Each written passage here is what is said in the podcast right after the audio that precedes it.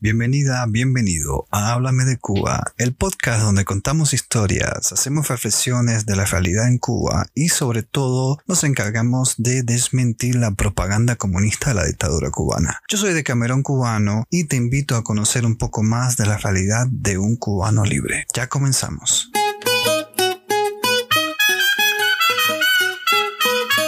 Hola, hola, buenos días, buenas tardes o buenas noches, dependiendo del momento en que me estés escuchando.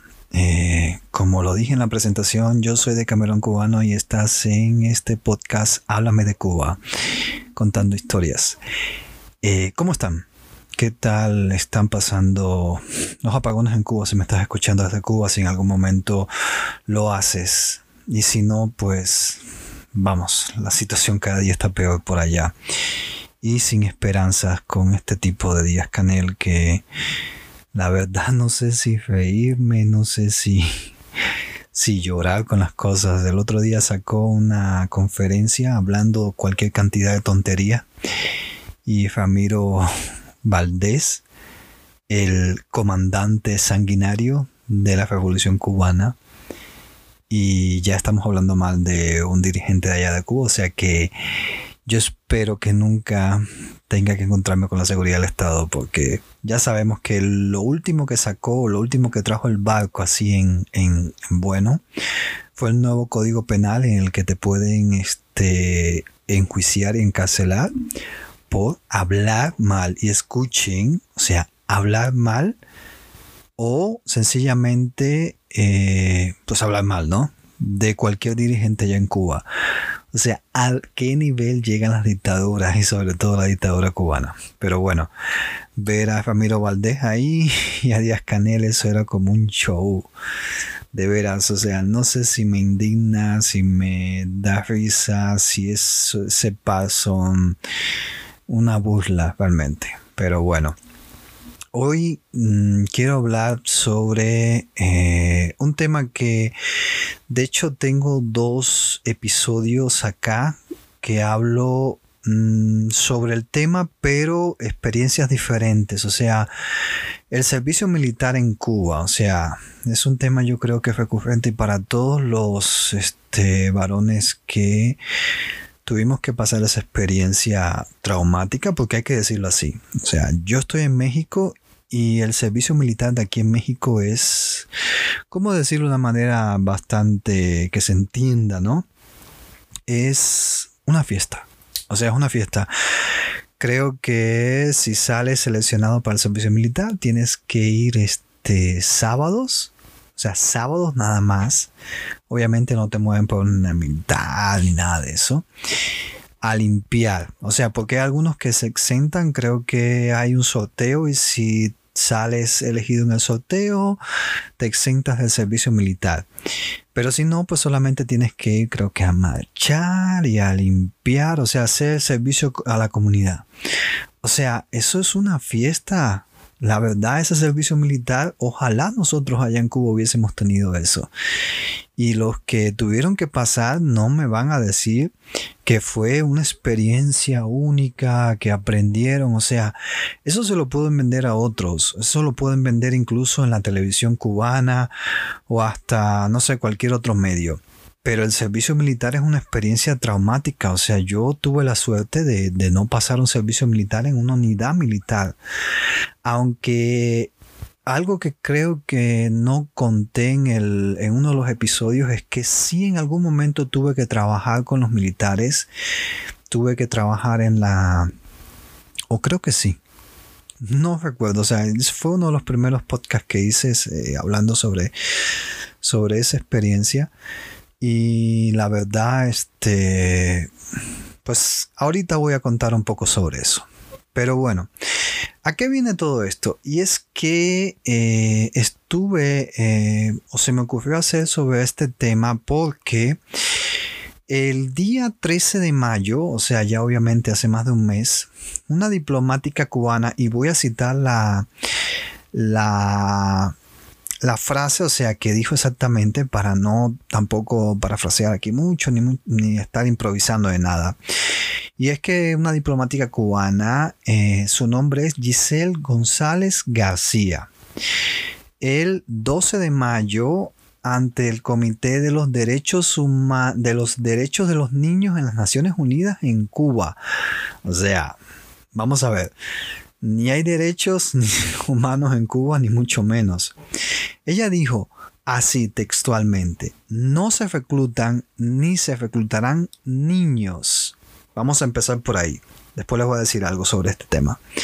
Asimismo afirmó que la Ley de Defensa Nacional establece que en el archipiélago los hombres y mujeres que lo deseen pueden incorporarse de forma voluntaria al servicio militar. O sea, ¿de qué estamos hablando? Miren, eso causó tremendo revuelo y me imagino que si estás escuchando este podcast, eh, si eres de Cuba, pues supongo que, que te habrá indignado también. Cuando yo tenía 16 años, de hecho ni siquiera tenía 16, tenía 15 porque todavía no lo había cumplido, mi mamá me llevó a hacer el carnet de identidad en Cuba. Eh, en Cuba el carnet de identidad viene siendo como el DNI de otros países o en México lo que vendría siendo el INE o el IFE, que es el documento que te permite obviamente como una identificación de mayoría de edad. Ese documento en Cuba se emite a los 16 años, o por lo menos ya cuando tienes o estás cercano a, los 16 años, pues lo tienes que, que tener. De hecho, en Cuba los niños tienen tarjeta de menor. O sea, estamos hablando de un documento de identificación que en otros países puede que los niños no lo tengan y quizás haya quien diga, no, pues es que eso es bueno, no sé la verdad. Yo te digo que en alguna ocasión eh, hubo un compañero mío que le pusieron una multa siendo niño, o sea, con tarjeta de menor, o sea, esas cosas se escuchan y, y tú dices, ¿cómo? ¿Cómo es posible? Pero bueno, el chiste acá es que eh, tengo 15 años y estaba a punto de cumplir los 16, o sea, me faltaban como unos 3 meses quizás, algo así.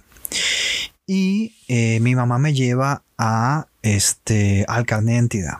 Cuando ellos ven que un varón pues ya va a hacerse el carnet de identidad porque te obligan, o sea, te obligan, pues en automático te están ya eh, captando tu nombre y tus apellidos para, o sea, todo, para pasar a formar eh, como especie de un registro para el servicio militar. Por lo menos en mi tiempo fue así. No sé ahorita en este, o sea, en pleno 2022, si lo siguen haciendo de esa manera. Pero es como que tú tienes que venir solito a hacerte el carnet, por tanto yo no voy a a reclutarte. Entonces que digan que el servicio militar es voluntario, no me jodan, o sea, todos hicimos o buscamos la forma de librarnos de ese servicio militar. Y la verdad, eh, la mayoría pues no pudo por una u otra razón, o sea, porque la mentira no era lo suficientemente grande para, para librarse de la comisión médica municipal. O sea, si pasabas la comisión médica municipal que te analizaban de pe a pa, o sea, completo o desnudo, eso es otra. Imagínense, no teníamos ni 18 años y te desnudaban ahí completito y tienes que agacharte y tienes que, no sé, ponerte en tal posición, o sea, aquello la verdad, no sé, te sentías como si fuera un animal. Y eso lo tuvimos que pasar todos los varones. Yo supongo que todavía lo siguen haciendo. Así de esa manera. O sea, vamos a ver. Estamos hablando de que para mí eso se me hace súper duro. O sea, no tenía ni 18 años y tienes que pasar por una comisión médica que te va a evaluar si tú eres apto o no apto para pasar el servicio militar. Y entonces había quien se inventaba mentiras, pero pues obviamente no le daba. No le daba para, para que este, lo dieran baja FAL, que es como se conoce. ¿Qué sucede? En mi tiempo, que eso fue pues hace ya unos cuantos años, obviamente cuando te daban, este, decían apto 2 o no apto. O sea, el apto 2 era el que pues tenía alguna enfermedad que le impedía pasar el servicio militar, pero esa enfermedad tenía que comprobarse que era eh, excluyente del servicio militar. O sea, si tu enfermedad o tu padecimiento era lo suficientemente grande, pues ya entonces te daban no apto. Pero si no, pues te decían, no sé, a todos con limitaciones. Y puede que a lo mejor en lugar de, pasarlo en una unidad que, que, fuera, por ejemplo, una unidad de tanques, quizás lo pasabas en una unidad más este, cerca de tu casa o más sencillo, ¿no? Pero bueno, eh, yo fui uno de los suertudos que logró librarse del servicio militar obligatorio. Y este este, pues como ya dije en el, creo que es el episodio número 4, no, no recuerdo ahorita, eh, pues pasamos por esa comisión médica provincial, había un mundo de, muchachos que de toda la provincia que querían obviamente librarse del servicio militar. Y solo un buen puñado de esa cantidad pues lo logramos hacer. Al final pues ¿qué pasó con esto? Eh, nos mandaron para la eh, UJC, la Unión de Jóvenes Comunistas. La Unión de Jóvenes Comunistas, pues es una organización de masas que eh, agrupa supuestamente a los jóvenes comunistas, o sea, una afiliación política para jóvenes, que es el preludio de formar parte del Partido Comunista. O sea, en otro podcast voy a hablar de cómo me metieron a mí obligado en esa, en esa cosa. Yo no quería ir desde los... ¿Qué quieres? Tenía yo 12 años, me metieron en esa historia. Pero bueno. Entonces ahí nos pusieron en lo que era la tarea 45, así le llamaron éramos todos aquellos que eh, por alguna razón no pasábamos el servicio militar, pero no podíamos ir a la universidad, porque así está establecido. Los varones en Cuba perdemos el año entero, ese año de los 18 a los 19 lo perdemos completamente por el dichoso servicio militar. Entonces lo perdías, pero obviamente este, tenías que estar haciendo algo, porque ellos tienen que justificar que aunque tú tengas un padecimiento, no te quedes en tu casa sin hacer nada. Entonces, o bien te ponían, por ejemplo, en algunos casos, no sé, en un joven club de computación o en mi caso, lo pasé en la UJC. Ahí nos reunieron a todos, nos empezaron a decir más o menos de qué se trataba, la tarea 45, nos iban a dividir por las diferentes áreas de la UJC. Y de hecho, yo corrí con suerte porque uno de, de los amigos míos en ese entonces, este, se llevaba súper bien conmigo, la verdad. Los dos faltábamos cantidad al aula, o sea, echábamos competencia a ver quién de los dos faltaba más. Y él era dirigente este, de la FEU, de la Federación, este, no, de la FEM, Federación de Estudiantes de la Enseñanza Media, o sea, es como el preuniversitario. Él sí se ausentaba porque obviamente tenía reuniones, estaba justificado. Yo porque no quería ir a la escuela. Pero bueno, él incluso, este, como conocía muchos de ahí de la, de la UJC, me acuerdo que este, habló con una persona que era el secretario provincial de las BTJ. Eso se conoce como Brigadas Técnicas Juveniles. Eso es un movimiento que hay en Cuba que no sé si todavía seguirá existiendo, pero básicamente lo que hacen es buscar jóvenes innovadores que tienen este potencial, que han desarrollado algo y lo presentan en eh, forum, eh, forum de ciencias y técnicas. Obviamente, pues imagínense, muchos de ellos pues sí hacen innovaciones buenas, pero con la cantidad de recursos que hay en Cuba está difícil que, que realmente puedan seguir progresando. Bueno, eh, esta, este departamento, por así llamarlo, de la UJC, llevaba toda esa parte. Y era el solo, o sea, estaba el solo.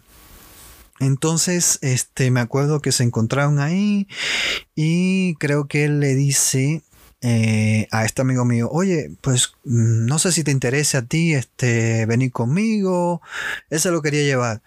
Y, y, entonces parece que este amigo no, no le interesaba mucho, o sea, él quería estar suelto, o sea, ni siquiera estar ahí. No recuerdo de hecho dónde lo pusieron. Y él le dice, mira, si te interesa a alguien que, que, ¿cómo se llama? Que, que sabe de computación, que se mueve en ese mundo, que de hecho pues se van para estudiar a la universidad, a la UCI y todo, ah, él. Y dice, ah, qué bien. Y pues me llevó para a trabajar con él. Básicamente, pues yo lo que tenía que hacer muchas veces era hacer sobre todo llamadas, o sea, coordinar algunas cosas, este, sobre todo tener este, llevar, por ejemplo, cheques, eso sí vi mucho, la verdad, eh, del gobierno de, allá de, de mi provincia, que se gestionaban muchas fiestas, o sea, la UJC eso sí, fiestas para donde quiera. Y sobre todo si tienes conocido. Entonces, este, esa básicamente era mi trabajo. O sea, estaba bastante relajado, la verdad. Eh, adolescente sobre todo, muchas veces eh, no me gustaba que me dirigieran, era bastante rebelde, sobre todo en ese entonces, y había cosas que me molestaban porque obviamente veía cómo trabajaban los otros que estaban conmigo y hacían mucho menos, pero hay que reconocer que en mi caso, pues cada vez que hacían fiesta, pues ahí estaba yo.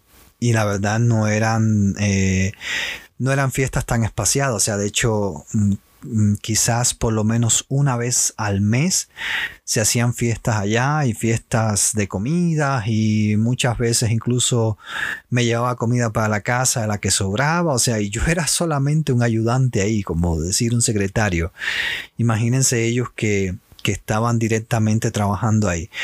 Pero bueno, así estuve bastante tiempo, de hecho hubo una ocasión en la que organizamos este un foro de esto y eh, tuve que ir con, esta persona a cómo se llama a una de las a la prisión de, mi provincia porque eh, dentro de la prisión había un espacio donde estaban los presos menores de 23 años y estos presos pues tenían como una comunidad tenían este pasaban cursos incluso de música, tenían talleres, o sea, como un poco para integrar, y eso está bien, ¿no?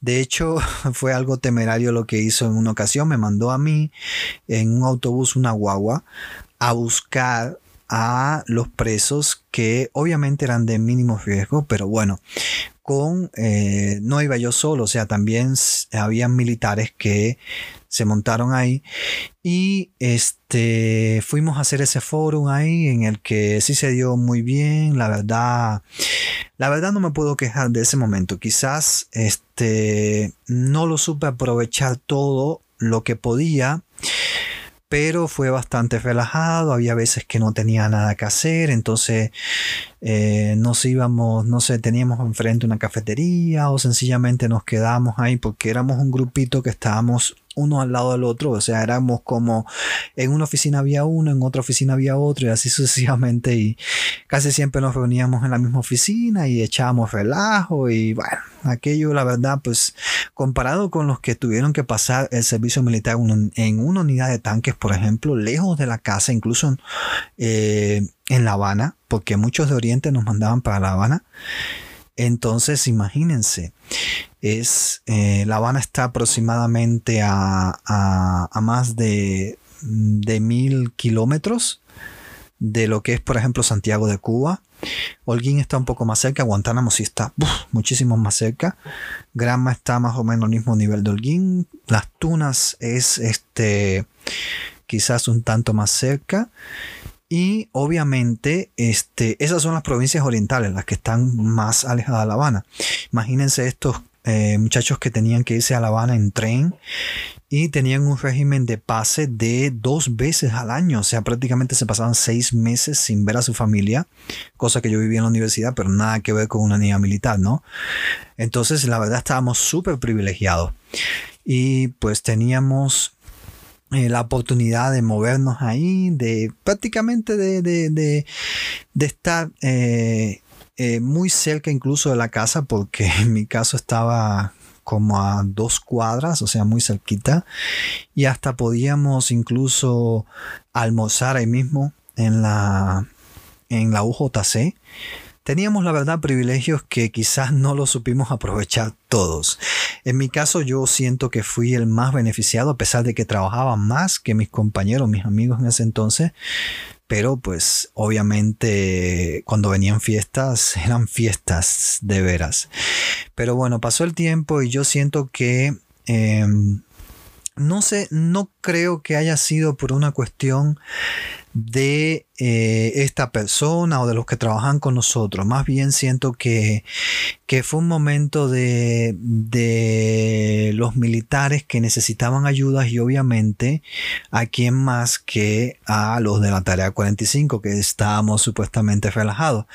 Pues bien, la contrainteligencia militar, que es sus siglas allá en Cuba es la SIN, pues nos mandó a buscar de un momento a otro. Nosotros obviamente este, pensamos que iba a ser algo, no sé, muy puntual o quién sabe. Y la verdad se convirtió en un dolor de cabeza. Mm, pensamos o creímos que, que no íbamos a regresar a la, a, a la UJC después de, ver cómo estábamos, dijimos, no, pues ya no aguantamos más. Bueno, todo se resume en que cada año el servicio militar en Cuba, o sea, para entrar al servicio militar o para definir en qué unidad vas a estar, se hacen investigaciones por parte de la contrainteligencia militar. ¿Qué es lo que hacen básicamente? Ellos van, por ejemplo, eh, en cada cuadra y van a preguntar por lo menos a tres personas. Y una de ellas tiene que ser el presidente del CDF, o bien el de vigilancia, o bien este, no sé, el político. Bueno, eso. Tienen que entrevistarlo sobre eh, un muchacho que va a pasar el servicio militar en Cuba. Y este, ahí se hacen preguntas muy puntuales, este, cosas como, no, este, ¿y dónde él vive? ¿Con quién vive? ¿Y qué estudia? ¿Y qué hace? O sea, cosas así que la verdad son como de rutina. Yo me acuerdo que la primera vez el, el, que estaba al frente de nosotros cuando nos dijeron esta nueva tarea, no recuerdo el grado, la verdad, creo que era el mayor sí me acuerdo, Mayor Aldo, si mal no recuerdo, Mayor Aldo. El tipo andaba en un, en un sidecar, una moto, siempre, siempre. Y, lo veías así, no, no, no, te imaginabas que era de la, de la contrainteligencia militar. Entonces él, como ejemplo, nos llevó a un barrio que estaba por ahí cerca de, de donde estaba el Estado Mayor y nos explicó de qué se trataba esta entrevista. Entonces ahí empezó a hacerle preguntas. Él tenía obviamente el nombre del, muchacho que iba a pasar el servicio militar. Y después que tuvieras esa información, o sea, de todas estas preguntas que hayas recopilado, o sea, las respuestas obviamente, pues tenías que generar como especie de una de un informe que obviamente el informe no podía ser impreso porque eh, quizás en el peor de los casos yo podría auxiliarme de que en aquel entonces tenía quizás acceso a una computadora y escribir ahí, generar una plantilla, nada más cambiar el nombre, así, y mandar a imprimir. No, pues tenía que hacerlo a lápiz, todo escrito, a lápiz o a bolígrafo, creo que era lápiz. Imagínense tener que escribir, no sé, unos 10 y cada, cada muchacho de esto generaba como una cuartilla o más escribiendo. Eso era todos los días, o sea, todos los días que teníamos que ir ahí. Ya a mí me dolía realmente las manos de tanto escribir. Y aquellos, pues, obviamente eh, es una forma de que, ah, pues van a trabajar para nosotros ahora. Yo de todas las entrevistas que hice fue una sola en la que el muchacho que él me tocó entrevistar, él creo que era incluso hasta mayor que yo porque no estaba no, no había no le había llegado una carrera universitaria y sí hablaron muy mal en su, en su barrio, o sea, la, la, de vigilancia y creo que el presidente y hasta una vecina, porque eso sí, o sea, tenías que tocar, hola, este, mire, yo soy así, tenías que presentarte y ya sabemos, o sea, en otros países te cierran la puerta y punto, pero allá en Cuba, con el miedo que hay, pues enseguida te abren la puerta y te dicen y que si esto y que si esto otro. Y el punto es que así, así funciona eh, como eh, la, el reclutamiento al servicio militar. Después de que tienen toda esa información de cada uno de ellos, pues entonces se hace una evaluación, a nosotros nos lo explicaron, para determinar a qué unidad se va porque obviamente eh, hay unidades que son prioritarias. Por ejemplo, ellos dicen, no, este tiene posibilidades de irse para la eh, frontera. Y entonces, para irse para la frontera de la base naval de Guantánamo, pues ya es más complicado. O sea, te piden más requisitos. O sea, tiene que ser alguien que sí vean que tiene potencial, porque sabemos que la seguridad del Estado domina mucha información de la gente en Cuba y esta información pues la van filtrando de manera en que van creando perfiles así para poder ubicarlos en las diferentes unidades militares.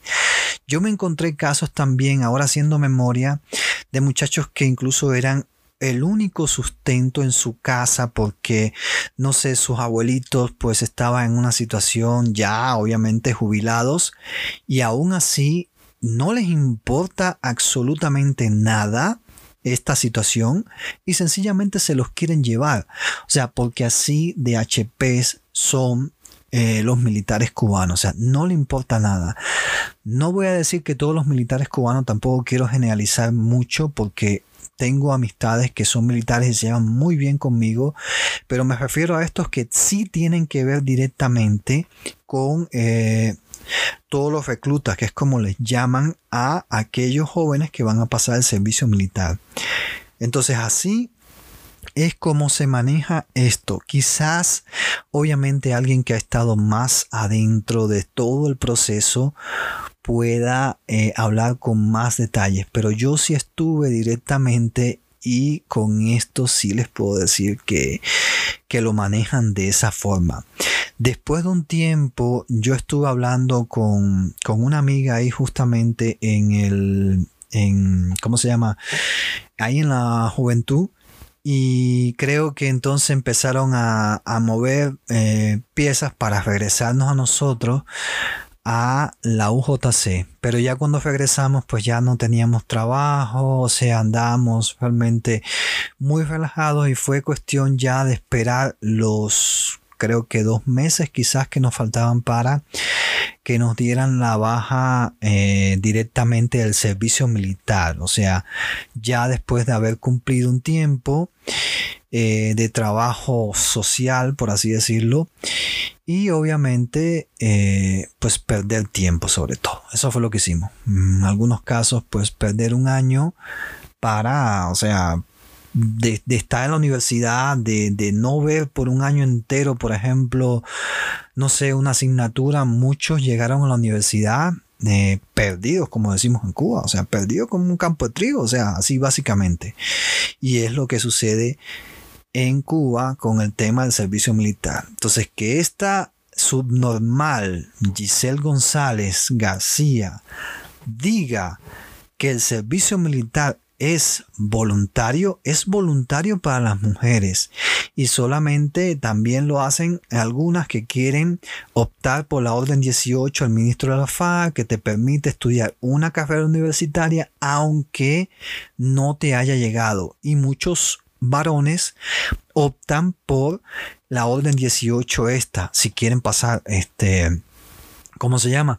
pasar a la universidad pero no todo el mundo lo hace. Entonces es la verdad indignante que digan que es voluntario, porque estoy seguro, estoy casi seguro que si hoy en día ponen el servicio militar en Cuba, nadie va al servicio militar en Cuba, solo que, solamente aquellos que quieran estudiar una carrera militar, creo yo, ¿no?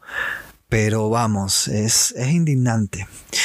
Y así las cosas en, Cuba. O sea, decir que, que, que la verdad que no reclutan niños. Les recuerdo que yo tenía 15 años cuando a mí este, se me reclutó ya, o sea, ya se me tomaron los datos para el servicio militar. Entonces, como mi caso, seguro estoy, hubo varios que en el momento que fueron a solicitar su carnet de identidad con 16 años, ya te estaban tomando los datos, ya pasabas a formar parte de aquellos que, como le llaman, creo que es este no recuerdo el nombre que le ponen. Era convocatoria para el servicio militar, o sea, acá cuando cumples 16 años. Incluso ya lo lanzaban por la televisión. Eso, eso lo ponen mucho por la televisión y si quieren lo pueden, lo pueden buscar.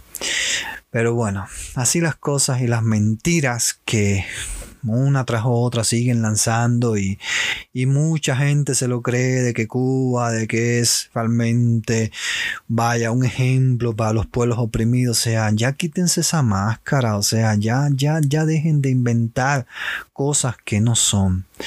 Pero bueno, así las cosas en Cuba, así las cosas en el servicio militar cuídense mucho y nada, saben si te gusta este podcast y quieres seguir escuchando, pues me ayudaría mucho que me apoyes eh, siguiéndome tanto en mi canal de YouTube como en los diferentes canales de eh, iCast, eh, Spotify, Google Cast, creo que también estamos. Y nada, nos vemos en el siguiente episodio. Cuídense mucho.